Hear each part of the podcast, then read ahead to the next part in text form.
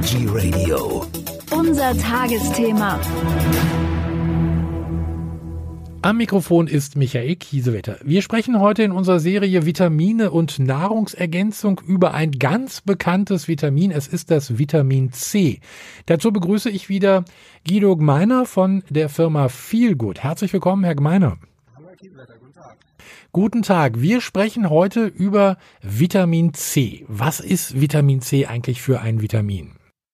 Vitamin C ist, glaube ich, das am ältesten bekannte Vitamin ähm, in der Ernährung. Früher hat man gesagt, das ist das Skorbut-Vitamin C, was schon der, die alten Seefahrer äh, quasi gebraucht haben oder entdeckt haben, äh, um halt da einen, entsprechenden äh, Mangel, der, der diese Skorbut-Krankheit verursacht hat, zu beseitigen. Später ist man erst darauf gekommen, dass das ganze Immunsystem, Vitamin C, ist der Immunstärker schlechthin. Das hört man und weiß man, glaube ich, mittlerweile auch verstärkt in diesem Jahr, äh, dass äh, das Immunsystem unterstützt werden muss, um eine gewisse Gesunderhaltung äh, oder Stabilität des Immunsystems zu gewährleisten. Und da ist Vitamin C schon vorne ranzustellen. Für was ist eigentlich Vitamin C im Körper zuständig? Hauptsächlich wird die Gesamtheit des Immunsystems unterstützt. Also die Funktionalität des Immunsystems wird auf einem guten Level gehalten. Äh, auch gerade wenn man jetzt sportlich oder sonst physisch aktiv ist, äh, unterstützt hier Vitamin C das Immunsystem. Aber zusätzlich ist es auch für äh, die psychische Funktionsunterstützung, für den Energiestoffwechsel, Müdigkeit und Ermüdung werden verringert.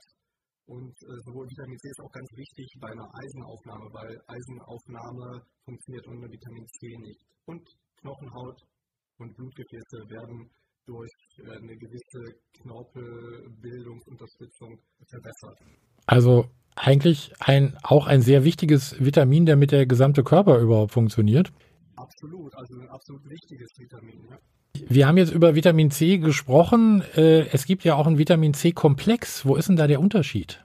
Also Vitamin C ist ja nur also wenn man Vitamin C sagt, meint man in der Regel nur das, das Monovitamin, ist in der Regel Ascorbinsäure oder ein sogenanntes Ascorbat, was halt alleine vorliegt. Aber ein Komplex ist ja eine Summe von verschiedenen Vitamin C-Lieferanten, die wieder so einen synergistischen Effekt erzeugen. Das heißt, ich habe unterschiedliche ähm, Extrakte, Pflanzenextrakte wie zum Beispiel Hagebutter oder Süßgras oder Alfalfa, die auch Vitamin C beinhalten, aber auf pflanzlicher, natürlicher Ebene quasi noch nicht konzentriert oder nicht separiert.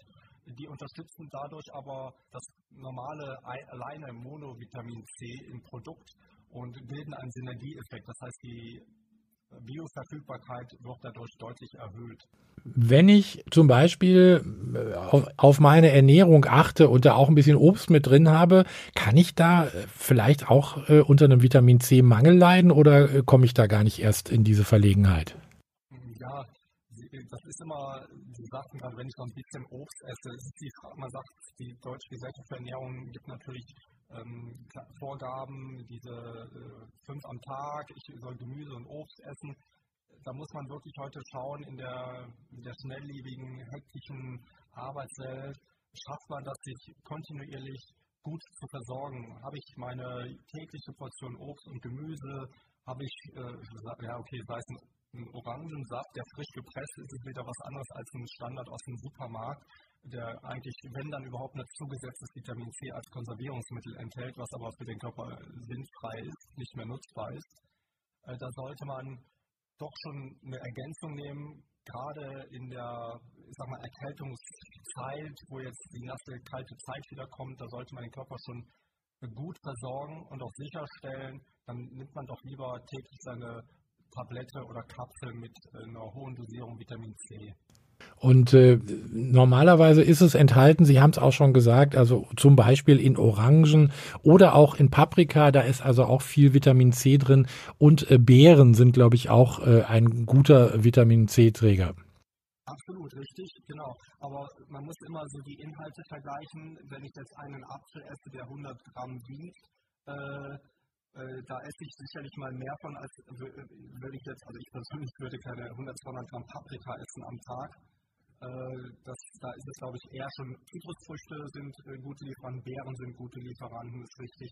aber dieses trotzdem täglich zu erreichen in einer adäquaten Dosierung, wo der Körper wirklich auch was von hat, gerade wo man Immungeschichten abwehren muss, so Erkältungen, wie gesagt, dass man das Immunsystem gut unterstützt, da reicht nicht eine normale Tagesverkehrempfehlung. Das hat wahrscheinlich auch ein bisschen was mit Böden zu tun. Da, wo unsere Nahrung heute angebaut wird, äh, in manchen Böden ist ja jetzt auch nicht, nicht mehr so viel drin durch diese Monokultur, die wir da auch haben. Das heißt, äh, die Inhaltsstoffe in diesen Obst- und Gemüsegeschichten ist ja auch immer weniger geworden. Ja, leider. Da sprechen Sie genau das Thema an.